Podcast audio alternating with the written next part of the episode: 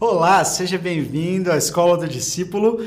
Eu sou Yuri Breder, você já deve me conhecer, mas se você ainda não conhece a escola, esse canal é um canal cuja paixão, cujo propósito é falar da Bíblia, de Jesus, de uma maneira que seja intelectualmente robusta e espiritualmente vibrante, para ajudar você a conhecer mais a Deus. Esse é o nosso sonho e é a isso que a gente tem se dedicado semana após semana.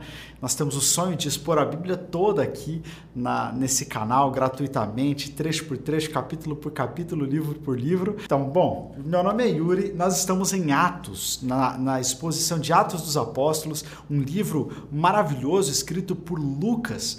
É, e nós estamos no finalzinho da segunda viagem missionária de Paulo, estudamos Atos 16 na aula passada e hoje entramos em Atos 17 e 18. Então, já com a sua Bíblia em mãos, você tem que ter uma Bíblia em mãos, você tem que ter a sua caneta e o seu caderno para você fazer as suas anotações, para você escrever, registrar aquilo que Deus vai falar ao seu coração e com certeza você vai ser muito abençoado nessa aula. Antes de mais nada, então vamos orar. Senhor Deus, muito obrigado por essa manhã, obrigado por esse tempo juntos, ó Deus, que temos diante da tua palavra. Como sempre pedimos e oramos, Senhor, abre os nossos olhos, os olhos do nosso coração, para que nós possamos ouvir e ver, ó Deus, o Senhor nas páginas das Escrituras. Pai, ajuda-nos a compreender aquilo que o Senhor deseja trazer ao nosso coração, ilumina-nos com o teu Espírito Santo e eu peço que o Senhor abençoe cada pessoa que está assistindo essa aula, onde quer que ela esteja, abençoe também a sua família.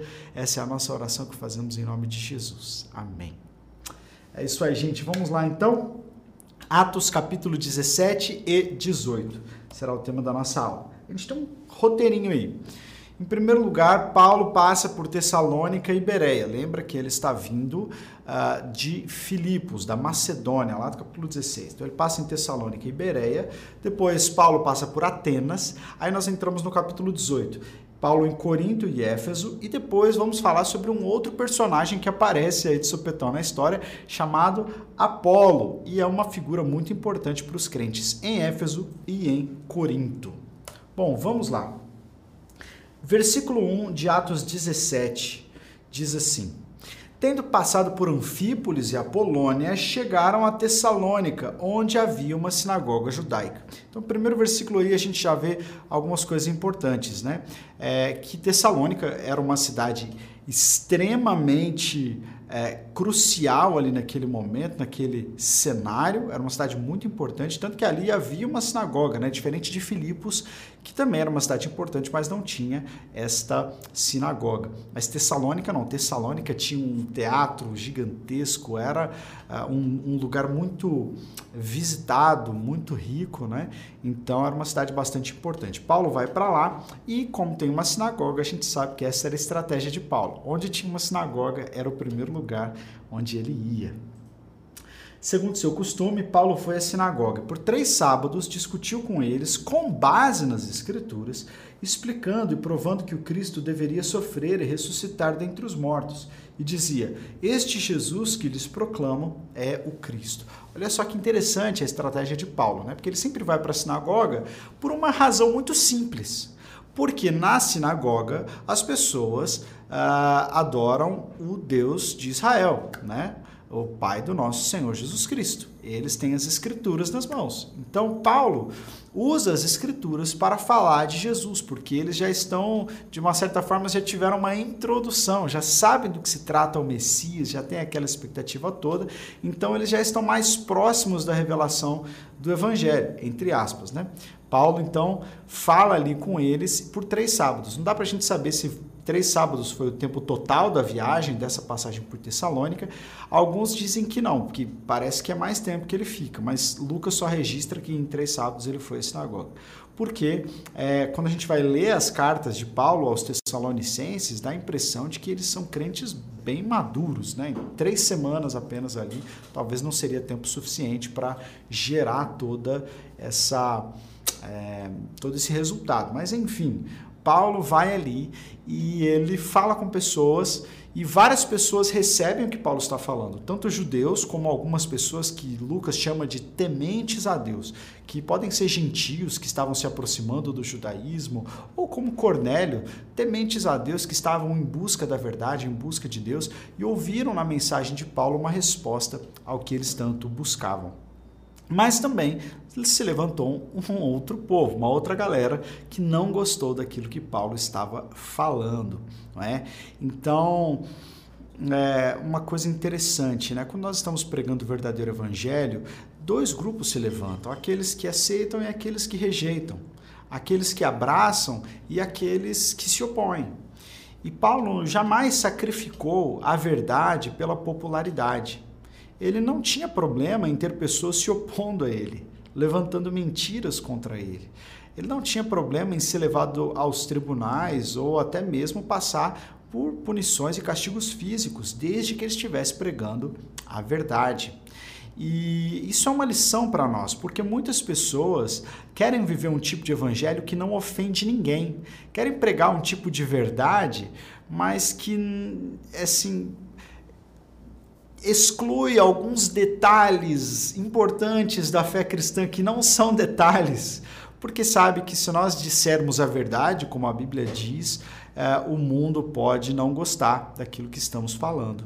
E isso é óbvio, Jesus já havia dito isso aos seus discípulos e isso acontece também com Paulo. Tem um grupo que ouve a mensagem de Paulo, como havia um grupo que ouvia a mensagem de Jesus e recebia, e havia um grupo que rejeitava a mensagem de Paulo, como rejeitava a mensagem de Jesus.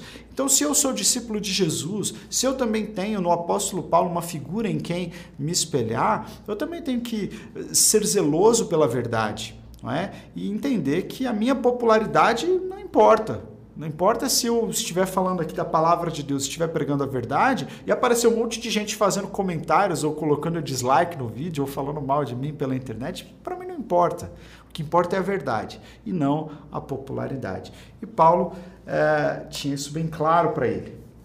E aí, então, esses, essas pessoas se levantaram contra Paulo, foi isso que aconteceu. Você pode investigar melhor ali o texto, mas alguns judeus, por inveja daquilo que estava acontecendo né, é, com Paulo, Paulo estava ganhando bastante discípulos ali, eles levaram Paulo para para ser de uma certa forma julgado, né? E aí então os discípulos tiram eles dali, eles pegam o, anfitrião de Paulo, que é Jason, e, e, enfim, não conseguem achar Paulo e seus amigos, e aí depois ele envi, eles enviam Paulo e Silas para Bereia. Esse é o texto que está lá no versículo 10. Chegando ali, eles foram à sinagoga judaica. Mais uma vez, a mesma coisa que a gente vê se repetindo desde o início das viagens de Paulo. Ele chega num lugar e procura a sinagoga. Os bereanos, habitantes dessa cidade, eram mais nobres do que os tessalonicenses, pois recebiam a mensagem com grande interesse, examinando todos os dias as Escrituras para ver se tudo era assim mesmo e creram muitos dentre os judeus, bem como dentre os gregos, um bom número de mulheres de elevada posição e não, pou, não poucos homens. Então, isso que a gente sabe da cidade de Bereia, que Lucas diz que lá em Bereia o povo ouvia com atenção a mensagem de Paulo, mas é, eles eram melhores, eles eram mais nobres. É, não está falando mais nobres no sentido de nobre nascimento, que eles eram mais ricos do que os tessalonicenses. Não. A nobreza deles estava na sua fidelidade a Deus e às Escrituras. É, é isso que os tornava mais nobres, não é? Eles investigavam todos os dias para ver se aquilo que Paulo estava dizendo era mesmo daquela forma. Então, os bereanos são uma inspiração para todo estudante da Bíblia, né? Toda pessoa que ouvindo algo sobre Deus, sobre a palavra, não recebe como se aquilo fosse uma verdade logo de cara, sem antes estar com a sua própria Bíblia aberta e examinar se é desse jeito mesmo. Né? Se todos os cristãos fizessem isso, com tudo que ouvem, com toda a mensagem que recebem aí, né, ver se é exatamente isso que está sendo dito na Escritura, é, nós teríamos uma outra cara evangélica no Brasil, eu acho. Né? Então nós precisamos ser como esses bereanos, né? E, analisar tudo a fundo. E olha só que interessante é que esse, esses nobres, né, é, essas pessoas que são elogiadas pela Bíblia eram em sua maioria mulheres. Olha que interessante essa preocupação de Lucas, né? Não é uma preocupação, mas é quase como uma característica de Lucas. O lugar que Lucas dá a mulheres e a outros grupos que não são tão, tão citados assim, né? É, ele diz que eles eram nobres, ou elas eram nobres. Essas mulheres receberam distinção, porque ouviam a palavra e conferiam nas escrituras. Então, muito bacana. No versículo 13, nós lemos assim: Quando os judeus de Tessalônica, da cidade onde ele já tinha estado antes, lembra? Ele já saiu de Tessalônica, está em Bereia. Quando os judeus de Tessalônica ficaram sabendo que Paulo estava pregando a palavra de Deus em Bereia, dirigiram-se também para lá, agitando e alvoroçando as multidões. Imediatamente os irmãos enviaram Paulo para o litoral, mas Silas e Timóteo permaneceram em Bereia. Olha só como que existe um zelo nos nos perseguidores da fé, não é? é Paulo e Timóteo, Paulo e Silas, eu falei sobre verdade, sobre popularidade, e olha só como que eles realmente não estavam interessados em popularidade ou se valer daquilo ali de alguma forma para que o nome deles fosse conhecido. Assim que uma, um tumulto começava e aquilo podia afetar a pregação do evangelho, eles saíam e iam para outro lugar. Não, eles não se importavam né, com esse trânsito todo, né? mas os, os seus opositores começaram a seguir Paulo por toda parte. E agora a gente começa a ver em Atos o zelo da perseguição, porque a perseguição, ela primeiro estava lá em Jerusalém, depois agora ela começa acontecer nesses outros lugares, mas por parte ainda dos judeus, e os judeus começam a fazer um movimento de ir pelas cidades onde Paulo estava passando para falar mal dele. Então, realmente, os, os inimigos do evangelho, os inimigos da palavra, os inimigos da verdade, que se declaram assim, eles têm um zelo também, viu, gente? Eles têm uma agenda e muitas vezes eles vão é, sair do, do, próprio caminho para procurar defeitos, para procurar coisas que eles podem acusar os cristãos, não é, os discípulos de Jesus. E a gente tem que estar preparado para isso, mas preparado para isso não para ficar batendo de frente em todos os casos, não para levar isso para o lado pessoal, não para a gente ficar com orgulho ferido ou com orgulho exaltado, dizendo assim, olha como que eu sou perseguido, eu sou muito bom. Não, gente, isso não pode atrapalhar a missão, né? A gente tem que continuar pregando, falando uh, da verdade do Evangelho, é, oferecendo salvação que está em Jesus para as pessoas e tocar o barco. Então, alguns irmãos levaram Paulo até Atenas e Paulo parecia que não tinha um objetivo de plantar uma igreja em Atenas, ele estava simplesmente passando pela cidade esperando alguns irmãos, mas enquanto ele estava lá, ele percebeu algumas coisas. No versículo 16 e 17, a gente lê assim: Enquanto esperava por eles em Atenas, Paulo ficou profundamente indignado ao ver que a cidade estava cheia de ídolos. É, que cidade não está? Por isso, discutia na sinagoga com judeus. Aí já, já não teve jeito. Paulo amava uma sinagoga, né? Tipo eu com a sorveteria. Foi para a sinagoga discutir com os judeus e com os gregos, com os gregos tementes a Deus, bem como na praça principal, todos os dias com aqueles que por ali se encontravam. Então Paulo ia para a sinagoga e agora ele também estava numa praça principal. Por que, que ele estava na praça principal? Porque em Atenas, a praça principal, também conhecida como Ágora, não era uma pracinha, né, com o povo, fazer caminhada, para os, né, os idosos ficarem sentados no banquinho de pedra, não. Né? Uma praça era uma ágora, era um tipo de mercado, onde as pessoas faziam transações, onde pessoas debatiam, discutiam, tinham discursos públicos. Né? Era o centro da vida cívica grega, era uma ágora. Então, Paulo ia para esse lugar onde ele esperava ter boas discussões e podia explicar então a sua fé e falar com pessoas que estavam desejosas de ouvi-lo. E ele começou então a falar com eles, e eu quero me ater um pouquinho a esse discurso de Paulo aqui em Atos 17. É, no versículo 18 diz assim: Alguns filósofos epicureus e estoicos começaram a discutir com ele. Alguns perguntavam: O que está tentando dizer esse tagarela? Outros diziam: parece que ele está anunciando deuses estrangeiros. É, pois Paulo estava pregando as boas novas a respeito de Jesus e da ressurreição. Então, esse tagarela, esse doido, né, essa é a palavra que eles usam para descrever a Paulo, é, estava falando sobre algo que estava fora dos padrões de qualquer filosofia grega, que era a tal da ressurreição. Ele estava falando de Jesus e da ressurreição. Dois grupos aparecem aí, os epicureus e os estoicos, ambos em busca da felicidade. Os estoicos acreditavam que a verdadeira felicidade ela é interior, quando você alcança um estado de verdadeiro equilíbrio e não se abala nem com grandes tristezas e nem com grandes alegrias. É simplesmente um estado de equilíbrio e é isso que leva você a ter uma vida plena. Já os epicureus não, eles procuravam o prazer, mas não é o prazer da carne, eles procuravam alcançar a felicidade através de coisas boas é, que eles podiam, de experiências boas, enfim, da felicidade é, do dia a dia. Então eles esses dois grupos eles tinham visões diferentes sobre o mundo, mas em uma coisa eles concordavam. Esse Paulo aí é um tagarela, porque nenhum de nós, nenhum, nenhum dos filósofos gregos acredita nessa tal de ressurreição todos, como herdeiros de Platão, acreditam que a, a, a, alma está presa dentro de um corpo e a alma precisa se livrar dessa prisão. Né? Então, quando a gente morre, a alma se livra dessa prisão e está finalmente livre e deixa a matéria para trás. E Paulo está falando da ressurreição, que é depois da morte, a alma voltar a habitar dentro daquela prisão da qual ela desejava se ver livre. Então, isso não fazia sentido para eles, é por isso que eles estavam chamando Paulo de tagarela. Mas Paulo era muito inteligente, muito ensinado. E aí no versículo 22 e 23 nós lemos assim: Paulo então levantou-se na reunião do Areópago e disse: Atenienses, vejo em todos os aspectos que vocês são muito religiosos. Pois andando pela cidade, observei cuidadosamente seus objetos de culto e encontrei até um altar com essa inscrição: Ao Deus desconhecido.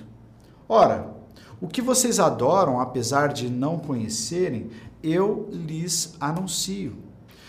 O Deus que fez o mundo e tudo que há nele é o Senhor do céu e da terra, e não habita em santuários feitos por mãos humanas. Ele não é servido por mãos de homens, como se necessitasse de algo, porque ele mesmo dá a todos a vida, o fôlego, o fôlego e as demais coisas.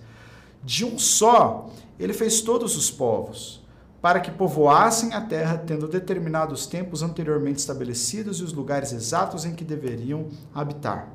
Deus fez isso por quê? Para que os homens o buscassem e, talvez tateando, pudessem encontrá-lo, embora não esteja longe de cada um de nós. Pois nele vivemos, nos movemos e existimos, como disseram alguns dos poetas de vocês. Também somos descendência dele.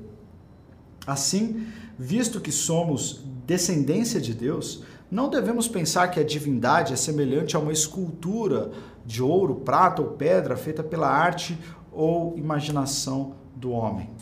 No passado, Deus não levou em conta essa ignorância, mas agora ordena que todos, em todo lugar, se arrependam.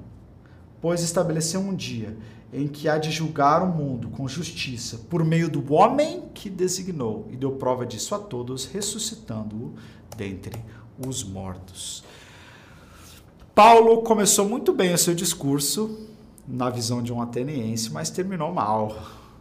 Mas para nós, que estamos falando desde o início sobre sacrificar a verdade por causa da popularidade, nós vemos não que Paulo terminou muito bem. Paulo pregou toda a verdade. Mas esse discurso de Paulo, ele tocou em alguns pontos muito interessantes. Em primeiro lugar, ele elogiou a religiosidade dos atenienses. Religiosidade é algo que a gente geralmente critica, né? Mas Paulo usou a, a religiosidade daqueles atenienses como um ponto de partida para começar a falar de algo que eles respeitavam, que era a adoração.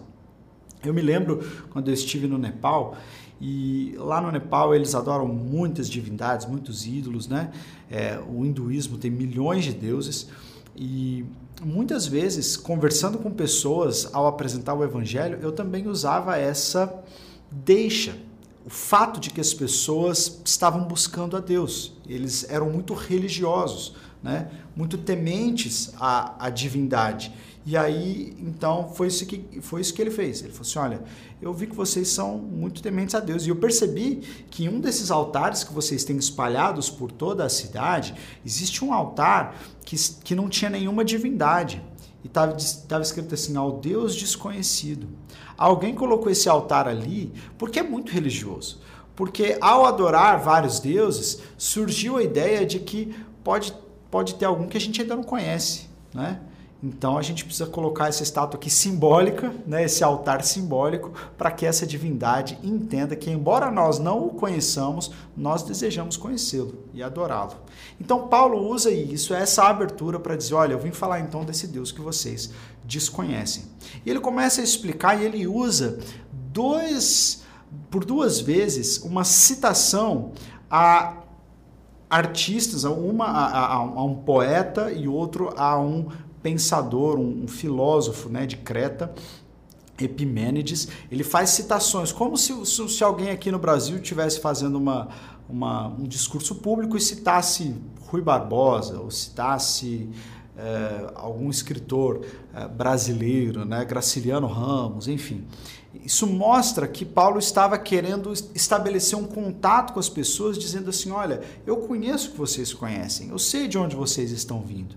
E quando a gente vai pregar o evangelho, é muito importante a gente perceber esses pontos de contato, que existem algumas coisas na nossa cultura que não é porque elas não são evangélicas ou não são de dentro da igreja, que elas não podem atuar como pontes para que a verdade seja pregada. É? Então, Paulo fez muito bem isso. Ele aproveitou a sua cultura em volta, aproveitou o que ele viu, aproveitou as coisas que ele ouvia, aproveitou a cultura, aproveitou a poesia, aproveitou a música para então falar sobre Jesus. Isso não quer dizer que ele aproveitou e disse assim: ah, já que vocês já têm um altar ao Deus desconhecido, eu não nem preciso mais falar de Jesus, né? Não, de maneira nenhuma. A verdade precisava ser pregada. E é aí que depois de fazer tudo isso, eu acho que o discurso de Paulo estava indo bem até aí. Mas aí depois ele diz: olha, é, esses santuários que vocês têm aqui, esses, esses cultos, esses templos, esses altares, eles. É, o Deus verdadeiro que criou todas as coisas, ele não habita nesses lugares, ele não habita em santuário feito por mãos humanas. O que ele vai dizer mais para frente é que ele habita dentro de nós. Né? Ele veio em Jesus Cristo, Jesus Cristo ressuscitou. Então esse Deus ele habita hum, justamente no lugar onde os gregos menos esperavam que Deus habitasse, que era dentro do ser humano. Então eles começam a realmente não entender o que Paulo está dizendo. E ele diz: olha, é, então agora no passado, antes de eu contar isso para vocês, vocês realmente estavam na ignorância, Deus não levou em conta. Mas agora, tendo a verdade sido pregada a vocês, então agora vocês precisam responder e, a resposta é com arrependimento. Vocês precisam se humilhar. Falar isso para os gregos daquela época, em Atenas, no lugar onde a sabedoria era um dos grandes ídolos, era extremamente difícil, era extremamente é, afrontoso, né? Dizer que as pessoas precisavam se humilhar diante dessa nova proclamação da verdade. E então, e principalmente, é, dando prova que as, que as pessoas precisavam se arrepender e aceitar esse Deus que deu provas da sua divindade, ressuscitando é, Jesus de dentre os mortos. O que acontece depois desse discurso é que as pessoas não aceitam esse discurso Algumas poucas pessoas o procuraram. Um, um dos chefes do Areópago, chamado Dionísio, uh, foi um dos que aceitou essa mensagem. Uma outra mulher chamada Damaris ou Damares. E nós não temos notícia que esses discípulos formaram uma igreja ali em Atenas. Né?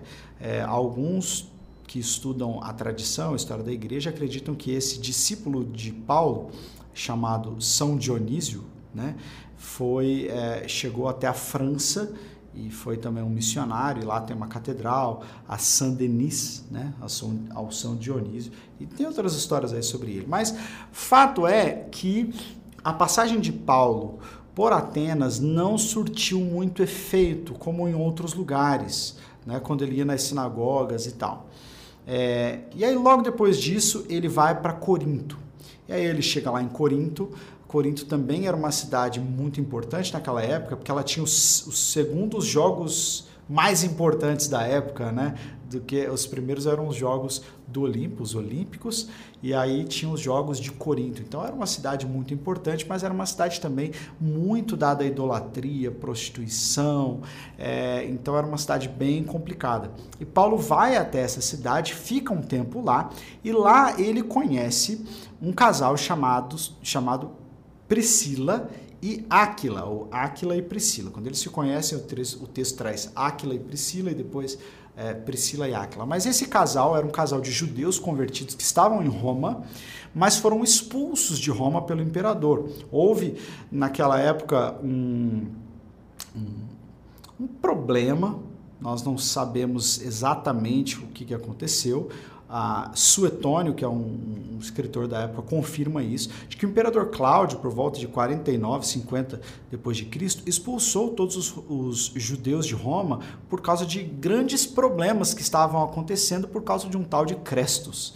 E alguns acreditam que esse Crestus é Cristo e que essas discordâncias, esses problemas, na verdade, estavam acontecendo entre judeus e cristãos. E aí o imperador romano não queria saber desses problemas do quintal dele e falou: esses judeus que vão embora. Então Priscila e Áquila eram judeus convertidos a Jesus que estavam em Corinto. Paulo se juntou a eles né, e ficou com eles um tempo ali trabalhando como artesão. Eles fabricavam tendas. Né? E aí, depois de, de ficar um tempo com eles, Paulo vai então para Éfeso, e ali em Éfeso, ele conhece as pessoas, fica um certo tempo ali, mas depois ele volta para casa. E aí, no nosso roteiro, a gente viu que o capítulo 18 termina com o tal de Apolo, lá em Éfeso e Corinto. Esse Apolo é, aparece em Éfeso e ele era um judeu de Alexandria, um homem muito estudioso, um homem extremamente eloquente, excelente pregador, e ele ia nas sinagogas pregando sobre a verdade, falando sobre Jesus. Só que ao mesmo tempo que ele conhecia com Jesus, conhecia sobre Jesus e falava com muita exatidão nas escrituras, ele pregava um batismo que era só o batismo de João Batista o batismo de arrependimento. Parece que ele ainda não havia ouvido o evangelho na sua completude, né, do perdão de pecados em Jesus, de que Jesus era Deus encarnado, sobre a ressurreição de Cristo. Então ele ensinava muito bem sobre as escrituras, apontava para Jesus como Messias, mas ainda parece que não tinha eh, sido ah, não tinha conhecimento de tudo, né? Então o que, que acontece? Áquila e Priscila se juntam a ele e, e aí parece que dão toque, né? Começam a discipular Apolo, explicando agora em que pé que as coisas estavam, né? Que agora não se praticava mais o batismo de João Batista, mas o batismo para arrependimento de pecados e para salvação. Então, Apolo se tornou um discípulo de Áquila e Priscila. Isso mostra como que Apolo era um homem muito sábio, não só na sabedoria humana, mas era um homem muito humilde também. Ele tinha essa sabedoria e ele foi então discipulado por Priscila e Áquila e depois eles acharam que ele seria muito útil em Corinto. E aí ele sai de Éfeso, vai para Corinto e se torna um dos líderes da igreja em Corinto. Né? Priscila e Áquila também se encontram Paulo, eh, se encontram com Paulo de novo nessas duas cidades. E na terceira viagem, Paulo vai voltar então para Éfeso e ali vai ficar bastante tempo e tal. Mas esses são os acontecimentos da segunda viagem. A gente aprende muitas coisas nesses dois capítulos da Bíblia. Em primeiro lugar, com Paulo a gente aprende que a gente deve ser fiel a Deus e a gente não deve deixar nada da verdade do lado de fora do nosso discurso, porque ah, porque as pessoas podem se ofender e tal. Não, nós temos que falar a verdade com amor, mas ela deve continuar sendo verdade. John Stott falava que falava que o amor sem verdade ele se torna muito conivente com tudo. Ele se torna frouxo. E a verdade dita sem amor é dura demais. Nós precisamos desse verdadeiro equilíbrio, de falar a verdade e falar com amor às pessoas. Mas não deixar que o amor às pessoas, o medo de frustrar as pessoas, ou até mesmo o cuidado com a nossa própria reputação, faça com que a gente não fale alguns pontos da verdade. Paulo poderia muito bem fazer com que aquele discurso entre os atenienses fosse um discurso de sucesso, desde que ele deixasse a ressurreição de fora desde que ele deixasse Jesus de fora. Alguns diriam assim: não, ele não precisava ter falado na primeira vez, ele podia ter, é, sei lá, mantido a audiência por algum tempo, mas Paulo sabia que ele precisava pregar a verdade. E nós, como cristãos, precisamos ter um compromisso com a verdade de Deus e sabermos que no mundo é, vai haver pessoas que vão concordar conosco e pessoas que vão discordar, pessoas que vão falar bem, pessoas que vão falar mal. Isso não deve nos abalar na nossa missão. Vamos pregar a verdade e vamos ser discípulos de Jesus, haja o que houver, onde quer que nós estejamos. E a nossa popularidade pouco importa. Né? A nossa aceitação por parte das pessoas pouco importa. Existe um que nos aceita e é Jesus, é o próprio Deus. Se o próprio Deus nos aceita, por que, que eu vou sacrificar a verdade para obter a aceitação das pessoas? Eu já fui aceito por Deus. Então isso deve trazer para nós uma convicção da pregação do Evangelho. E sabemos também que Deus nos coloca nos lugares certos para conversar com as pessoas certas, nos momentos certos. Veja só que várias coisas aconteceram, estavam acontecendo ali nesses contextos que fugiam ao controle do apóstolo Paulo. Parece que levanta oposição, ele tem que sair. Mas Deus estava agindo ali através daquela oposição. Não que Deus foi o responsável por levantar a oposição a Paulo, mas Deus também usa as situações que estão acontecendo à nossa volta no mundo né, para que a verdade seja pregada. Então, às vezes a gente tem essa mania de controle, né, principalmente agora, vai entrar 2022, eu quero controlar 2022.